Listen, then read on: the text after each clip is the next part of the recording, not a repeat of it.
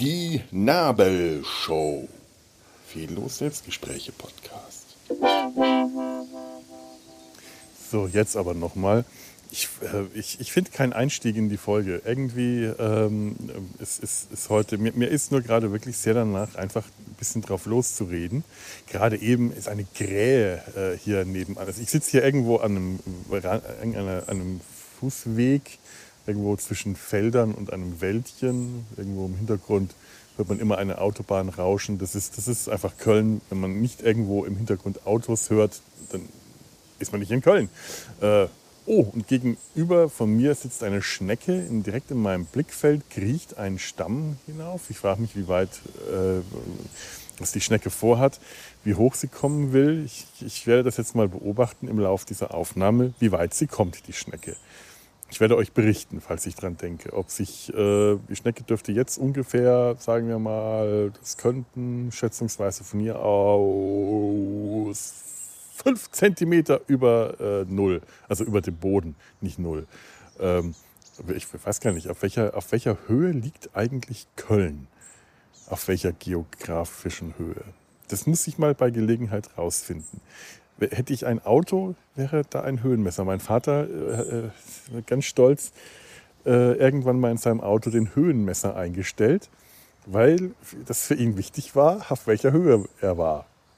Ich habe immer nach einer Uhr gesucht, wenn ich dann bei ihm im Auto sitze und wollte wissen, wie viel Uhr das ist. Das hat er nicht gebraucht. Er hat ja eine Armbanduhr gehabt. Und ich habe verzweifelt immer auf dieses Armaturenbrett geschaut und habe dann nur rausgesehen, auf wie viel Meter Höhe wir gerade sind. Das war mir dann nicht so wichtig, aber äh, jetzt habe ich eine Armbanduhr. Ähm, wenn, wenn, wenn, wenn, ich aufs Navi geschaut habe, dann hat da auch stand da auch nur die Zeit, zu der wir ungefähr ankommen. Das heißt, man konnte ungefähr abschätzen, wenn man wusste, man ist um so und so viel Uhr losgefahren und wird um 17.27 Uhr voraussichtlich am Ziel ankommen. Dann hatte man so eine ungefähre Schätzung eines Zeitraums zwischen Abfahrt und Ankunft, wann man sich befindet, wo in der Zeit. Das hat, hat etwas herrlich Zeitloses. Ähm, man, man, konnte das dann vielleicht, äh, wenn man mathematisch äh, begabt ist im Kopfrechnen, ausrechnen, Verfahr äh, also, äh, die zurückgelegten Kilometer und alles. Aber das, derlei Dinge liegen mir nicht. Die Schnecke bewegt sich interessanterweise tatsächlich. Ich habe das Gefühl, die sitzt wirklich fest. Man, man, man sieht ja, ob, ob, Schnecken einen Weg zurücklegen, aber da ist auch keine Schleimspur zu erkennen. So, so viel kann ich schon von hier sehen. Aber die, die Schnecke selber bewegt den Kopf. Vielleicht frisst die was von dem Baum, von der Rinde ab. Unter eines Baumes Rinde saß die Made mit dem Kinde.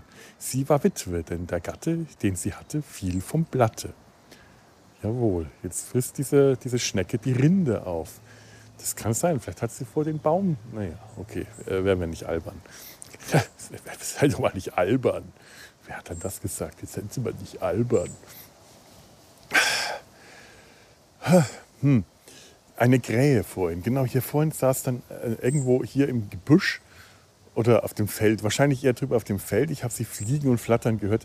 Boah, die Schnecke hat einen Sprung aber getan. Schaust du mal kurz nicht hin, schaust du mal kurz in eine andere Richtung. Auf einmal fängt die Schnecke an, hier sich zu bewegen. Das ist mindestens zwei Zentimeter, ich sag euch. Und, und zwar äh, in den letzten Sekunden. diese Schnecke darf ich nicht aus den Augen lassen. Aha. Ich bin.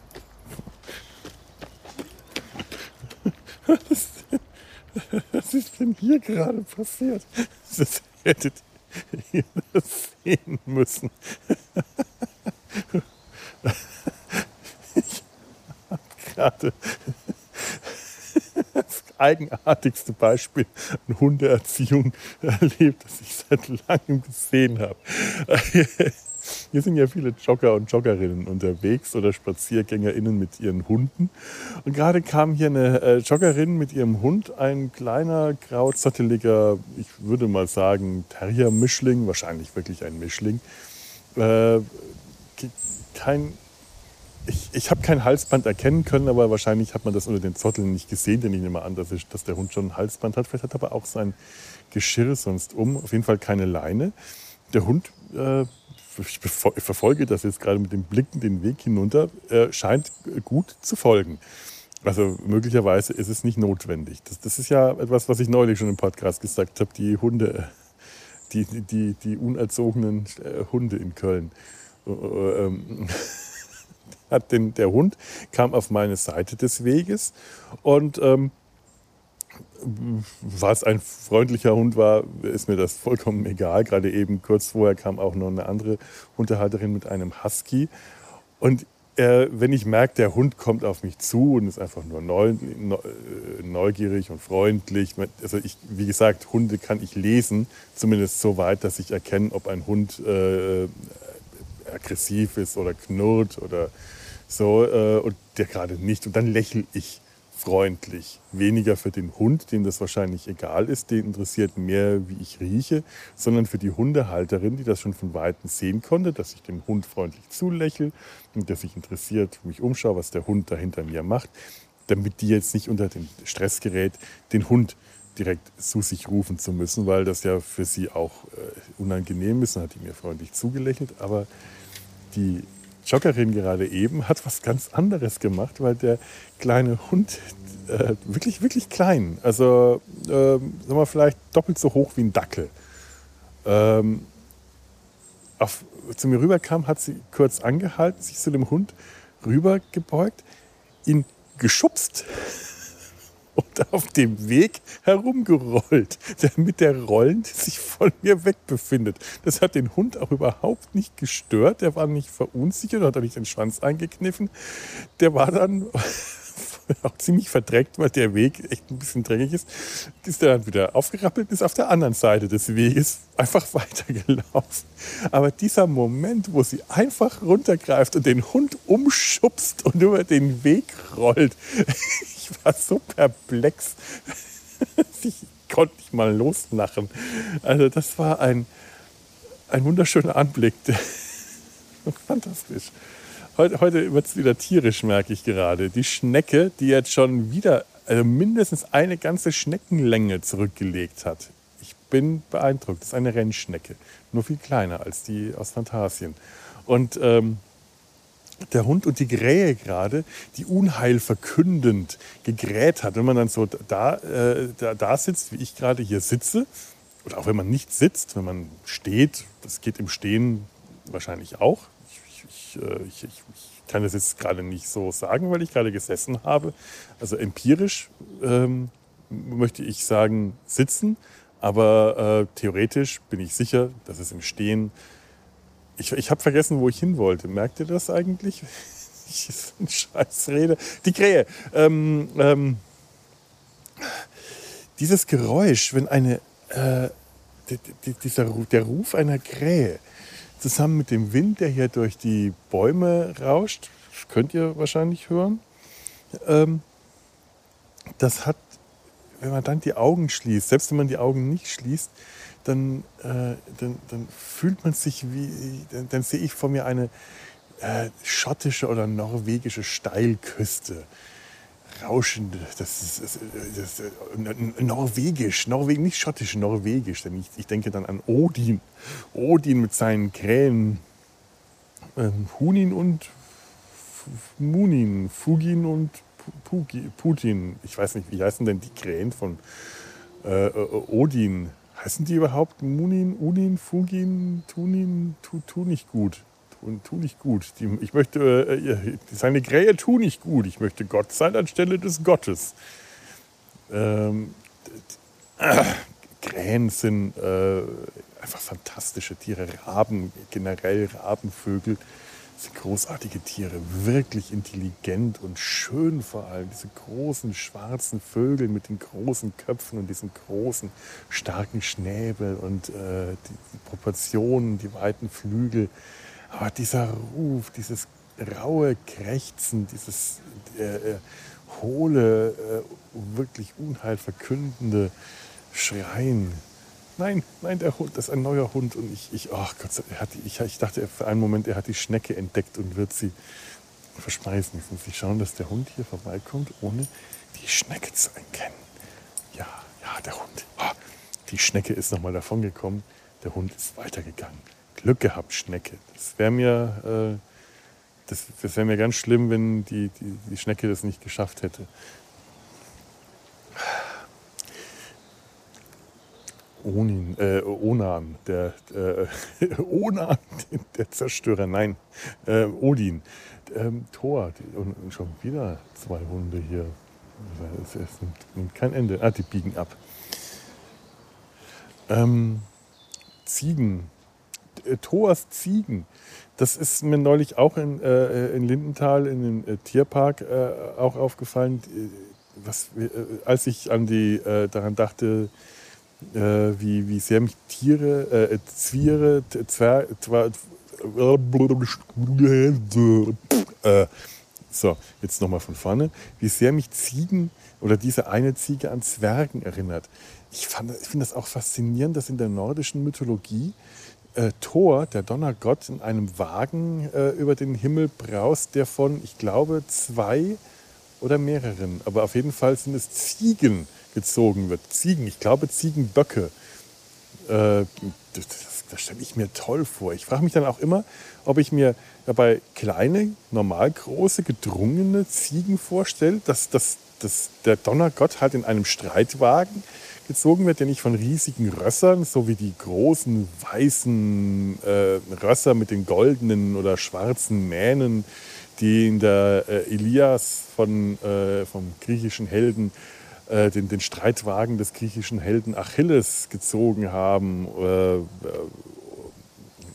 was Achilles, also äh, die hatten alle, alle ihre, ihre Rösser, die von den Pferden von äh, Gott äh, Poseidon, äh, aus, aus, der, aus der poseidonischen Pferdezucht abgestammt sind. Aber Ziegen finde ich irgendwie viel besser. Da müssen wir so einen großen Streitwagen, kräftig vorstellen. Und davor sind einfach zwei kleine, gedrungene Ziegen.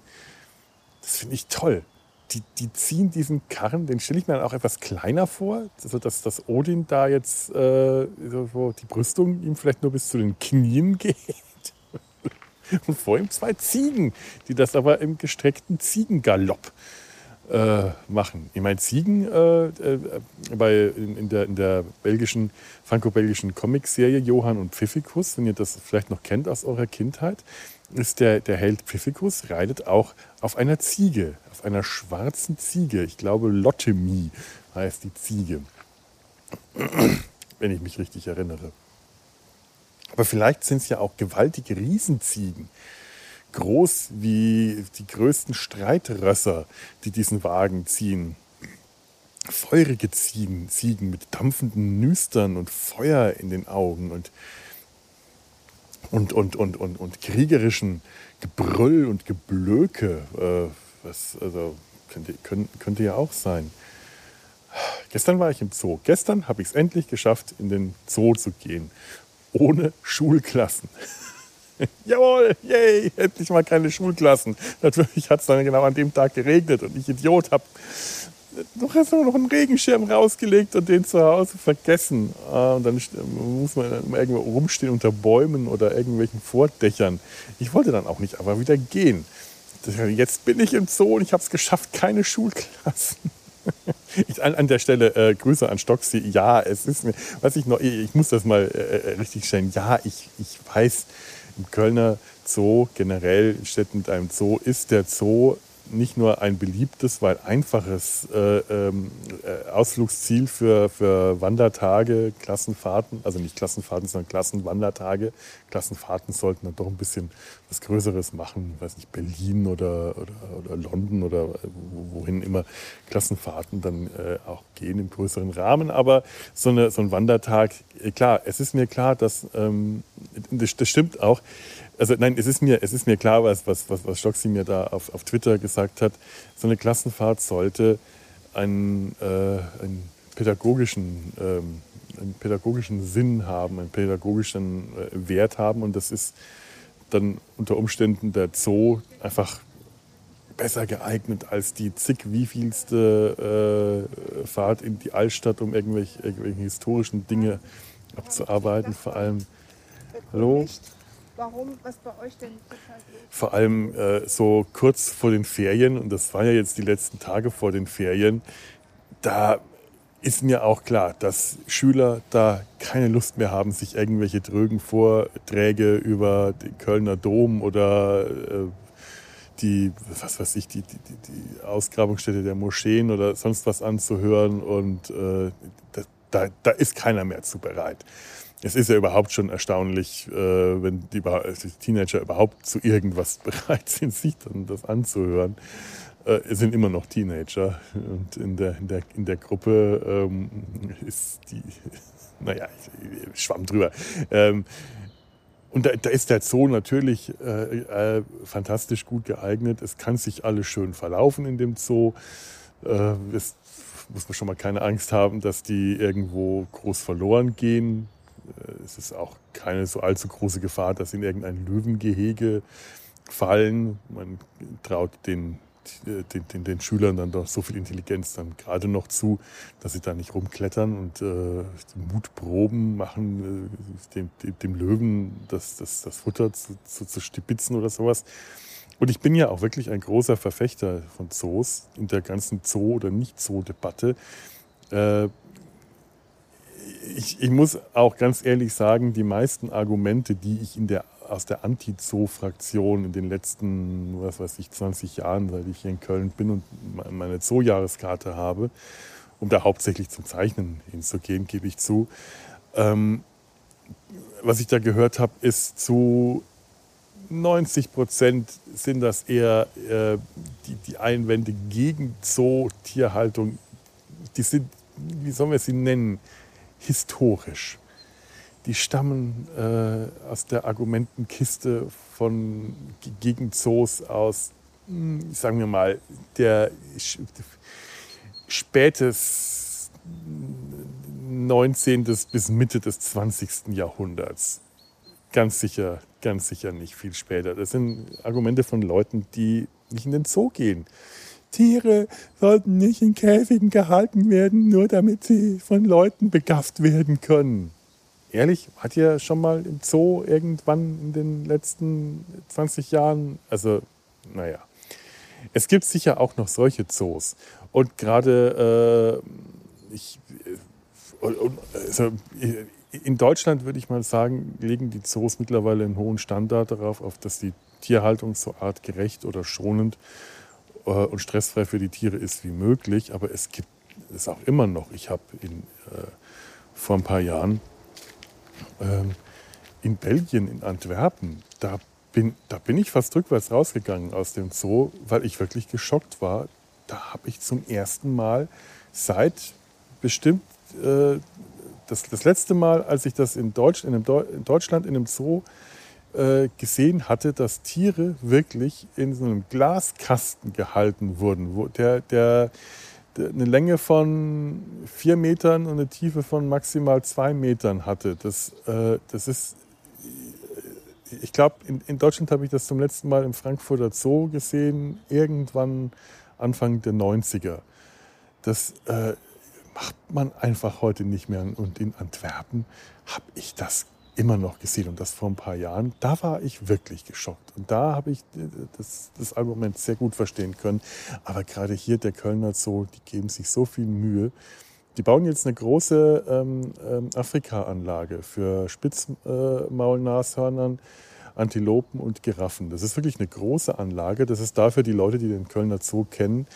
Dort, wo bis, äh, bis äh, vor kurzem noch die Büffel äh, die, die Bisons und die Wiesente äh, waren. Die, diese schönen ähm, Blockhäuser, diese großen dunklen Blockhäuser mit den äh, Geländen davor, die ich jetzt auch sehr, also die, die Häuser stehen noch, die bleiben auch, die sind wahrscheinlich auch unter Denkmalschutz, wie so viele von den Bauten im Kölner Zoo. Aber zum Beispiel, aber ich meine, der, das alte Elefantenhaus steht auch unter Denkmalschutz, aber das sind jetzt auch schon seit bestimmt 20 Jahren oder so die Elefanten nicht mehr, sondern die haben eine große, äh, große Elefantenanlage, die wirklich vorbildlich ist. Fantastisch, das neue Elefantenhaus ist riesig und die Außenanlage ist groß und die Elefanten werden da kontaktfrei gehalten. Das heißt, die haben ähm, ähm die, die nicht wie in anderen Zoos. Äh, also da gibt's, das ist nicht einheitlich, das macht, wird von Zoo zu Zoo auch in Deutschland verschieden gemacht. Aber ich finde das ähm, Vorgehen hier besser, dass die Elefanten nicht direkt in Körperkontakt mit den PflegerInnen oder TierärztInnen äh, kommen können, sondern ähm, dass immer ein Zaun oder Barriere ist, dass die aber auch auf gewisse ähm, Reize reagieren, zum Beispiel ein, ein Target, äh, das ist oft ein Ball an einer Stange, wenn der an einer bestimmten Stelle im Zaun gehalten wird, dann hat der Elefant gelernt, äh, das Bein zu heben, dass man zum Beispiel die Füße untersuchen kann oder so, für, so, für medizinische Untersuchungen. Das klingt jetzt erstmal blöd, als ob der Elefant abgerichtet wird, Kunststücke äh, zu vollführen. Es ist aber tatsächlich die angenehmere äh, Variante, als wenn der Elefant direkt von äh, Pfleger, äh, Pflegepersonal, also Tierpflegepersonal, von Menschen gehandelt, also ge ge gehandhabt werden kann. Habe ich mir sagen lassen. Also, äh, und die neue Anlage ist jetzt auch so, dass die, die äh, Büffel werden irgendwo anders hin verbracht. Wir haben zu Hause in einem anderen Zoo gefunden, wie man so schön sagt. Das finde ich sehr schade, weil ich die wirklich, wirklich, wirklich mochte. Die habe ich vor allem wahnsinnig gerne gezeichnet.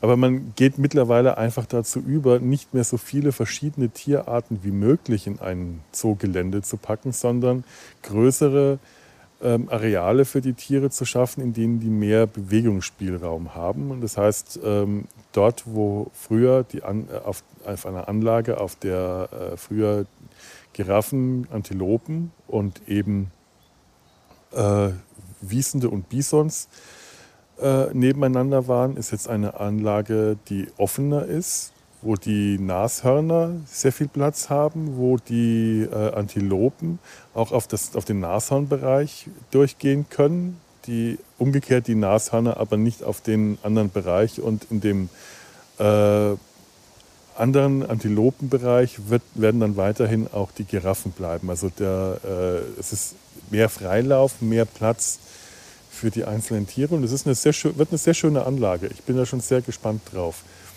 Und was dann äh, in der Nashornanlage zu sehen ist, die sich auf der Rückseite des alten Elefantenhauses äh, befindet, das, ja, da bin ich auch schon gespannt, was da ist. Wahrscheinlich dann wieder Schafe oder sowas. Naja. Äh, ich, ich, äh, vorgestern, Moment mal, gestern ist der erste Ferientag gewesen. Vorgestern war der letzte Schultag. Ich wollte tatsächlich vorgestern schon in den Zoo. Ich hatte einfach gerade richtig Bock in den Zoo. Mir fällt momentan zu Hause ein bisschen die Decke auf den Kopf. Ich muss gerade eine Entscheidung treffen, wie es jetzt mit meiner Krebsbehandlung weitergeht. Operation oder Bestrahlung, ähm, alles äh, momentan ein bisschen schwierig. Die Immuntherapie schlägt nicht mehr so gut an, wie, sie, wie es wünschenswert wäre und die Nebenwirkungen sind einfach ganz furchtbar. Ich muss, da muss sich was ändern und jetzt bin ich am Überlegen, ah, nach dem letzten CT, ich sitze auch gerade wieder so unbequem. Das ist auch eine der fiesen Nebenwirkungen der Immuntherapie, ist Hautreizungen. Das heilt nicht mehr ab. Ich habe jetzt mein Medikament zehn Tage ausgesetzt, äh, damit die äh, offenen Wunden stellen. Ähm, ja, an meinem Gesäß, ich sage es mal ganz deutlich, ich glaube, das habe ich auch schon mal, äh, mein Arsch blutet. Meine Seele blutet mir, mein Herz blutet, meine Seele und mein Arsch. Dass die abheilen können, aber sogar mit Cortisonsalve und zehn Tage die Medikamente aussetzen, ist das nicht abgeheilt und das wird so schnell auch nicht abheilen. Das ist schon eine ganz fiese Geschichte. Äh, und da die Metastasen, die äh, in den beiden Lymphknoten, in den Befallenen, äh, wieder weitergewachsen sind, nicht dramatisch gewachsen, nicht so, dass jetzt die äh, Alarmglocken losgehen. Es sind auch nach wie vor keine neuen dazugekommen. Und das jetzt schon seit ähm, ich die Immuntherapie begonnen habe. Was ein gutes Zeichen ist, da sind sich auch alle einig und da stimme ich auch zu, denn wenn da jetzt mehr Krebs im System wäre, wäre die Wahrscheinlichkeit groß, wenn die Metastasen tatsächlich, die da sind, wachsen, dass auch neue Metastasen dazukommen würden. Es ist natürlich auch eine Möglichkeit, äh, dass ähm, mikroskopisch kleine Vorkommnisse, die man in der Bildgebung, also durch die, durch die Bildgebung, äh, die, durch, durch, durch die CT, durch das, die Computertomographie, die nicht erkennen kann, einfach weil sie zu klein sind. Äh, es ist unmöglich, also da ist, kommt man an die Grenze, der, der, die, die, an die technischen Grenzen, dass die tatsächlich deswegen nicht ausbrechen und nicht wachsen, weil die Immuntherapie sie unter Kontrolle hält. Das ist durchaus eine hohe Wahrscheinlichkeit. Die Wahrscheinlichkeit ist aber auch, es ist aber auch ebenfalls eine hohe Wahrscheinlichkeit, dass außer diesen zwei Metastasen äh, befallen, die eben im Makrobereich zu erkennen sind, sonst nichts ist im Lymphsystem. Dass das Lymphsystem wirklich nur an diesen zwei Stellen befallen ist und sonst nicht. Und wenn ich die operieren lasse, besteht durchaus eine Aussicht, dass die dann auch weg sind, dass das dann der Krebs auch entfernt wurde und ich vielleicht dann wieder für ein paar Jahre Ruhe habe, dass ich für immer davon Ruhe habe, das glaube ich mittlerweile wirklich nicht mehr, aber wer weiß. Und dann könnte ich die Immuntherapie absetzen. Das ist natürlich blöd, wenn ich jetzt die Operation machen lasse. Die Immuntherapie wird dann abgesetzt und sonst keine systemische Nachbehandlung. Äh, deswegen ist aber, deswegen ist gerade Bestrahlung auch im Gespräch, weil dann kann es halt passieren, dass der mikroskopisch kleine Krebs, der da ist, eben nicht mehr durch irgendwas kontrolliert wird, nämlich durch das Medikament, durch die Medikamente der Immuntherapie und dass dann ähm, mit etwas Pech das ins Kraut schießt puff, und aufblüht.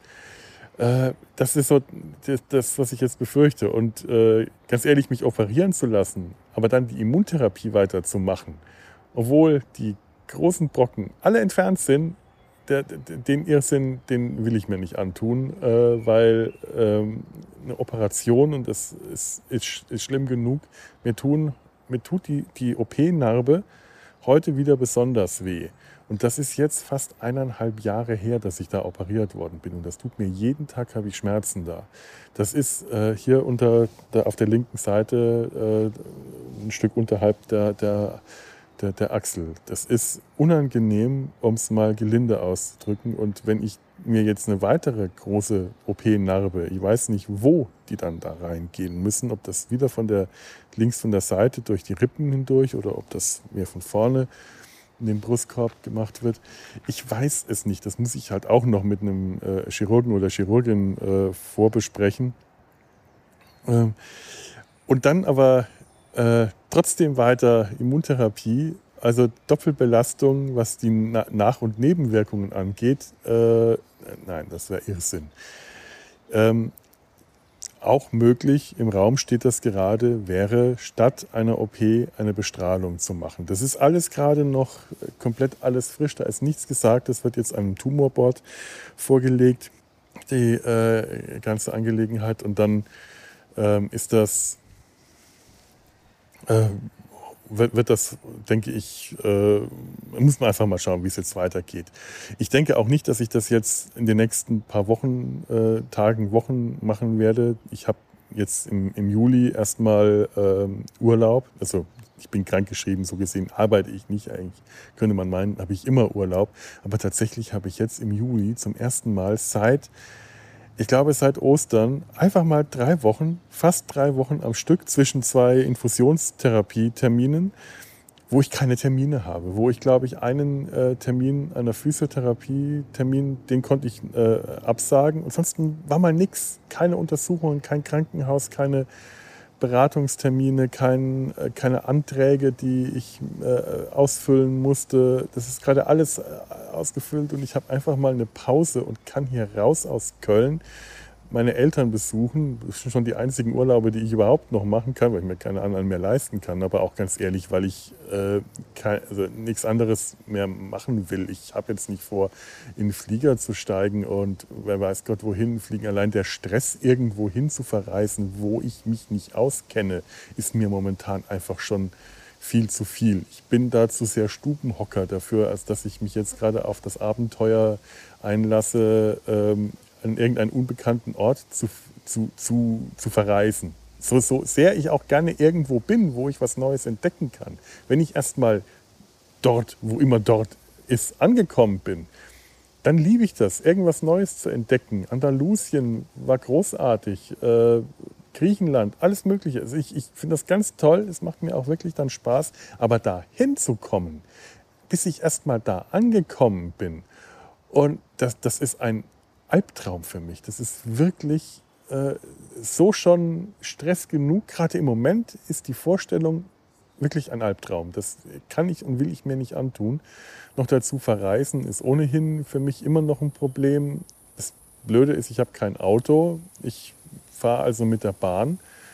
Ähm, ich habe mir jetzt den Luxus gegönnt, vor einer Weile mir mein, mein, meine Bahncard von zweiter Klasse auf erster Klasse äh, das war ein, glaube, ein, von einem Weihnachtsgeschenk habe ich mir das gegönnt, äh, um zu buchen, weil erster Klasse Abteile halt nicht ganz so voll sind und man die Möglichkeit hat, ähm, ah, na, was habe ich denn hier? Was, was in meinem Gesicht? Die Schnecke ist, boah, die ist schon einen halben Meter hoch den Stamm mindestens. Irre. Ähm, in so einem Erstklassabteil-Sitz kann man halt auch alleine sitzen, ohne dass ne jemand neben einem sitzt. Und das ist alles dann noch etwas weniger stressig. Und äh, ich brauche das gerade. Ich will einfach mal raus hier und drei Wochen bei meinen Eltern, ein bisschen Ausflug in die Gegend. Wir können noch nicht mal größere Reisen machen, weil ich nicht so lange im Auto sitzen kann. Die zweieinhalb Stunden im Zug, die wären schon unangenehm. Obwohl ich jetzt hier auch gerade auf der Bank sitze. Ich habe mehrere Kissen und Polster dabei. Wenn ich erstmal sitze, äh, geht es einigermaßen. Ah, wenn ich eine Position gefunden habe.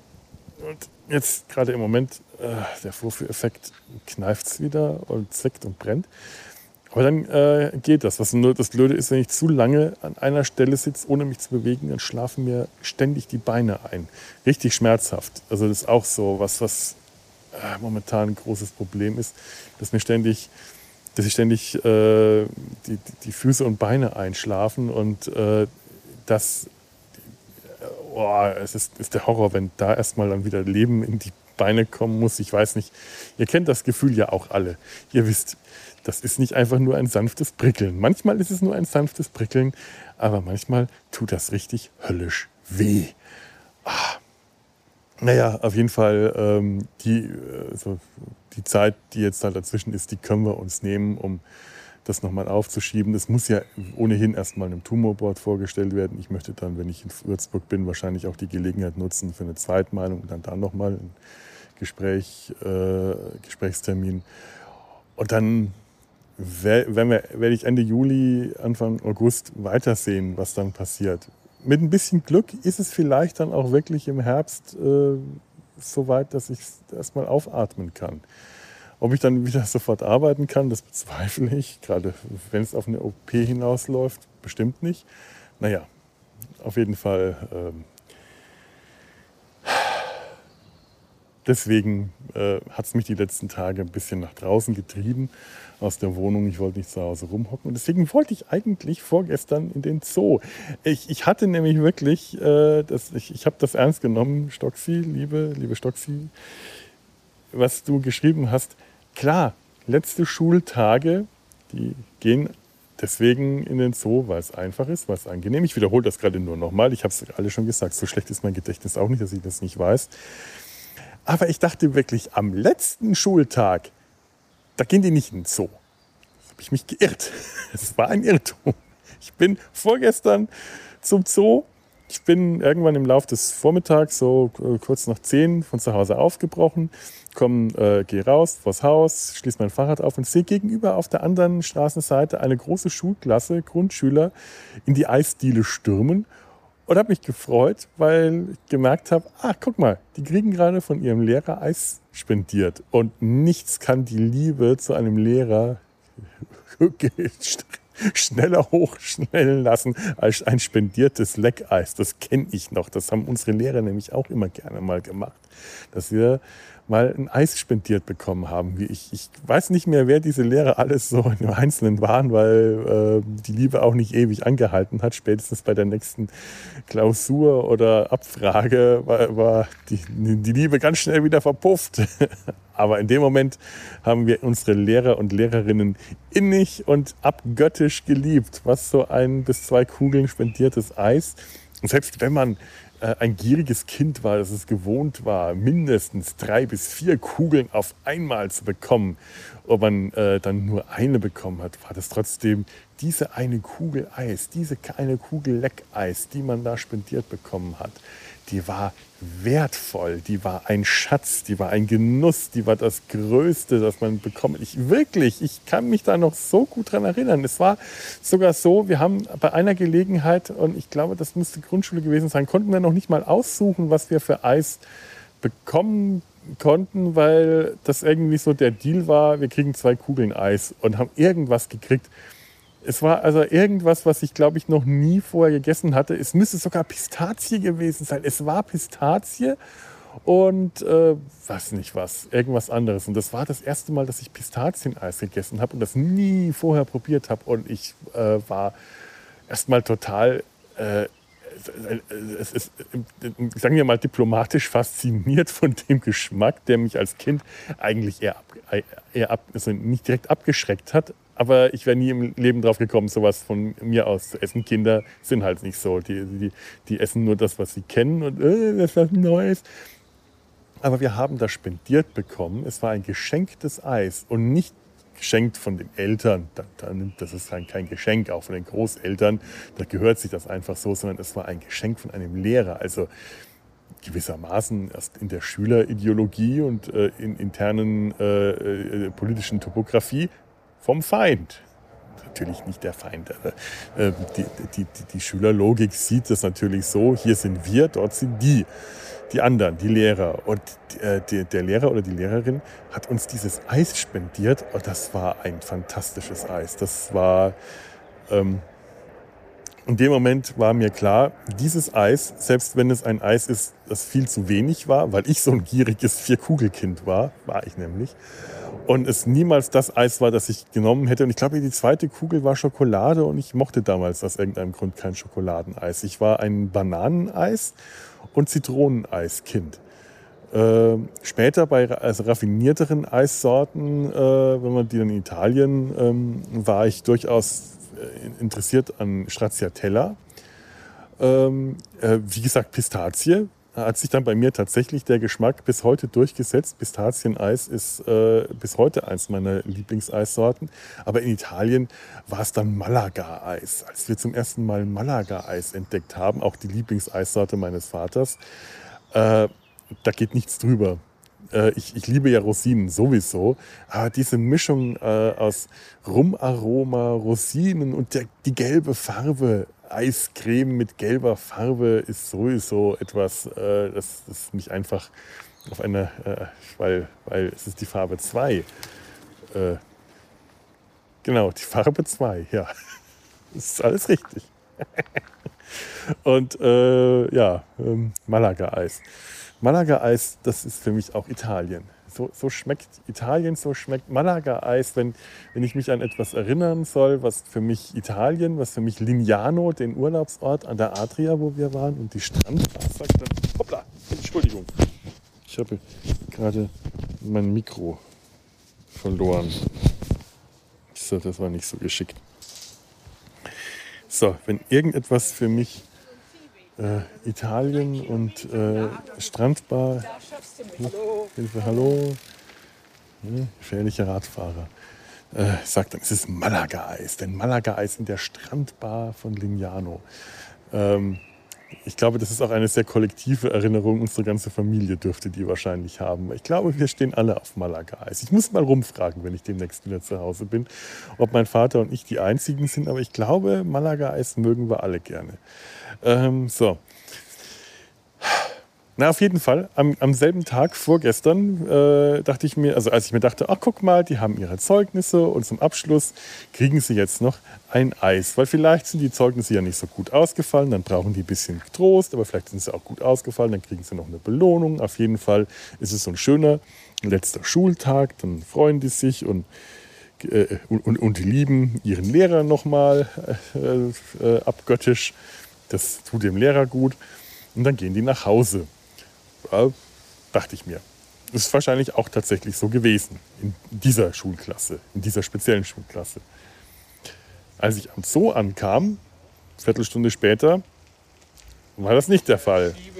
Ich weiß nicht, wie viele Schulklassen vor diesem Zoo-Eingang aufgelaufen sind und immer noch eine. Und immer wenn ich dachte, jetzt ist eine weg und dann ist die nächste rein. Ich dachte mal, gut, eine Schulklasse ist ja okay, die verläuft sich da drin. Das, das geht auch. Dann wartest du jetzt ein bisschen, bis die drin ist.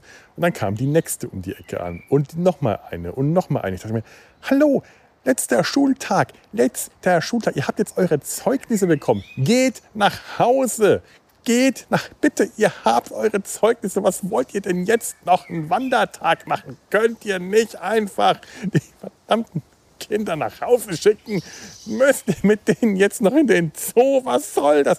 Ist es ehrlich üblich, ist das Usus, dass Schulklassen am letzten Tag vor oder nach, ich weiß es nicht, was da der, was da der, der, der Ablauf ist, nach, vor oder nach der Zeugnisvergabe noch in den Zoo mit denen zu gehen. Andererseits, ja, ich meine, letzter Schultag, was macht man so mit den Kindern die ganze Zeit? Unterricht kann man ja nicht mehr. Äh, Stadt, Land, Fluss spielen ist auch öde.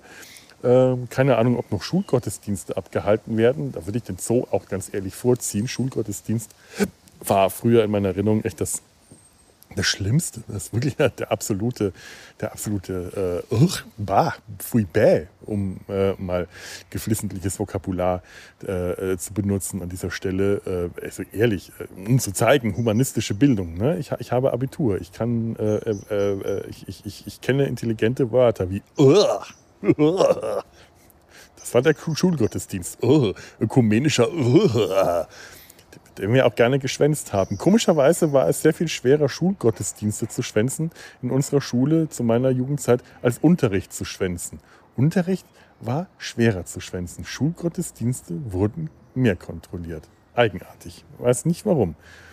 Wo sind wir denn eigentlich damals so überall hingewandert? Das weiß ich nicht mehr. Habe ich mir dann überlegt. Ich bin dementsprechend auch nicht mehr in den Zoo an dem Tag, sondern eben erst dann einen Tag später, gestern, wunderschön leer, nur ein bisschen verregnet und ich habe ein paar nette Zeichnungen gemacht, die ich auch wie üblich wieder äh, äh entweder in den Showloads, Snowload, Scheiße, wenn ich einmal damit anfange, die Versprecher äh, zu, zu zelebrieren, dann ähm, und die ich entweder in den Show Notes verlinken werde zu meinem Tumblr äh, zu meiner Tumblr-Seite oder äh, in den, auf, auf, den Beitrag, ähm, ins Beitragsbild bei In der Vision stellen werde.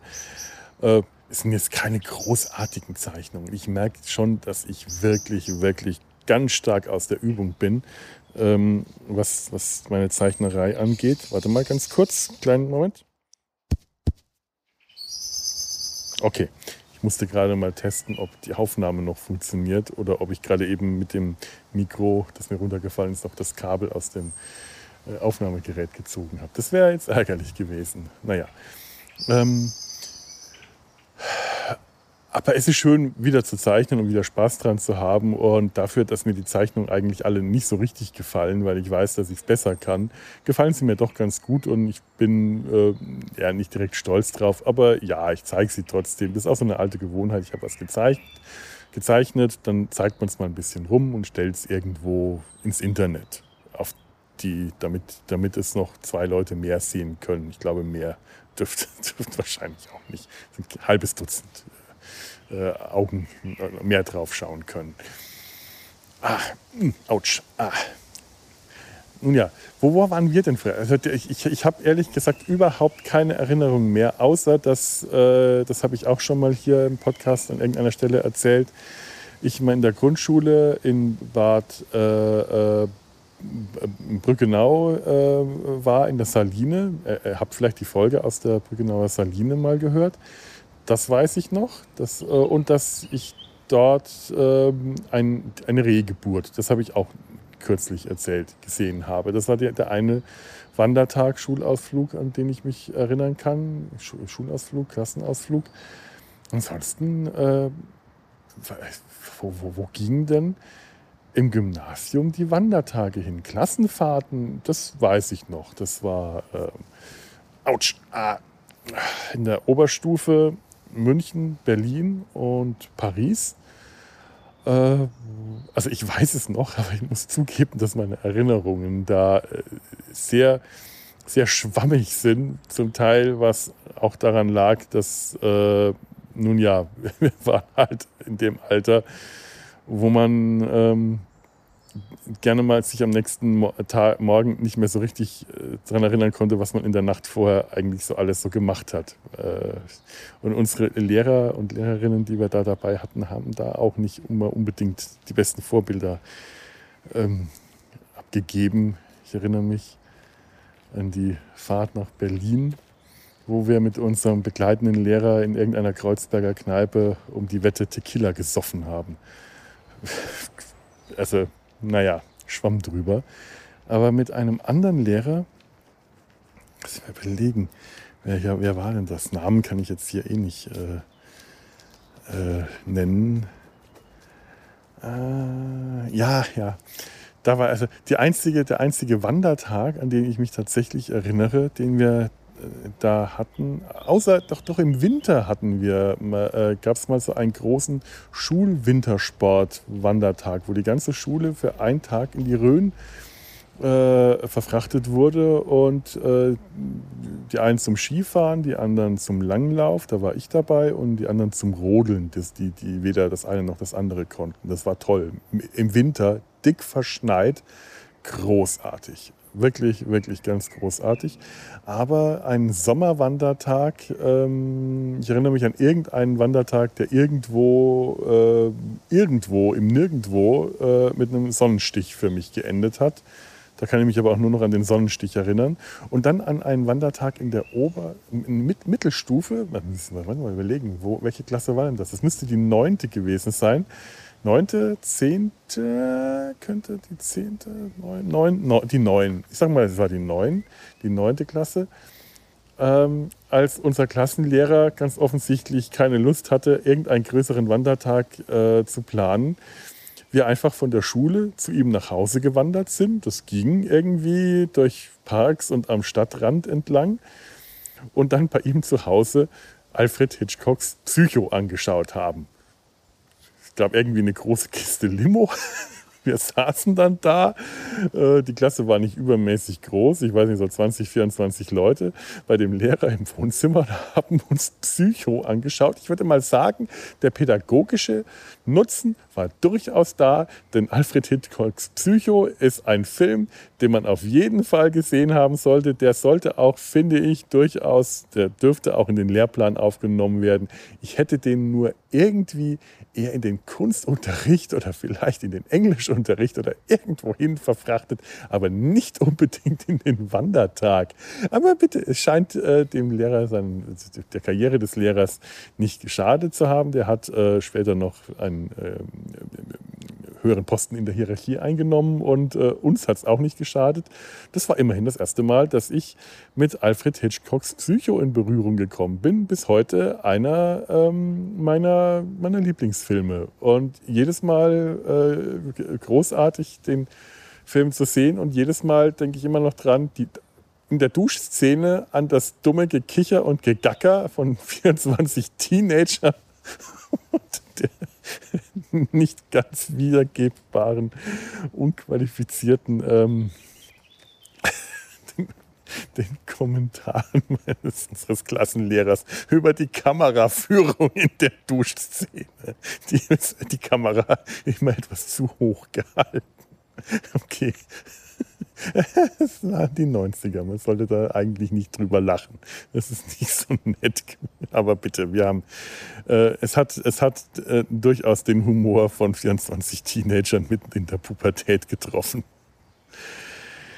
So, ich glaube, ich bin jetzt gerade von genügend SpaziergängerInnen und JoggerInnen blöd angeschaut worden. Ich werde mich jetzt weiter äh, begeben. Ich werde mich jetzt auf den unbequemen Sattel meines Fahrrads schwingen. Ich glaube, das liegt nicht so sehr an dem Sattel, obwohl, äh, ja, der ist schon unbequem. Ich bräuchte mal einen neuen. Aber die Dinger sind so scheiße teuer.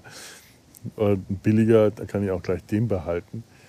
Ah, der sieht ungefähr genauso aus wie mein Arsch, wenn ich mir dieses riesige Leder da anschaue. Wunderschön. Mit diesem Bild entlasse ich euch jetzt ins Wochenende. Ich hoffe, ihr habt Vergnügen daran. Und wenn nicht, dann habt ihr Pech gehabt. Ähm, macht's gut und habt eine schöne Zeit. Tschüss. Ach ja, und übrigens, die Schnecke ähm, hat aufgegeben. Sie hat sich in ihr Gehäuse zurückverzogen, klebt da jetzt auf dem Stamm an ungefähr, ich würde sagen, etwas mehr als einem halben Meter Höhe und schläft. Das hat sie verdient, denn es war anstrengend. Und wahrscheinlich äh, ist ihr jetzt auch schwindelig, weil sie so hoch oben ist. Die arme Schnecke. Aber das hat sie sich selber zuzuschreiben. Kein Mitleid mit der Schnecke, sondern nur reine Bewunderung. Ich werde ein Foto davon machen und es festhalten für, für die Nachwelt. Denn so bin ich.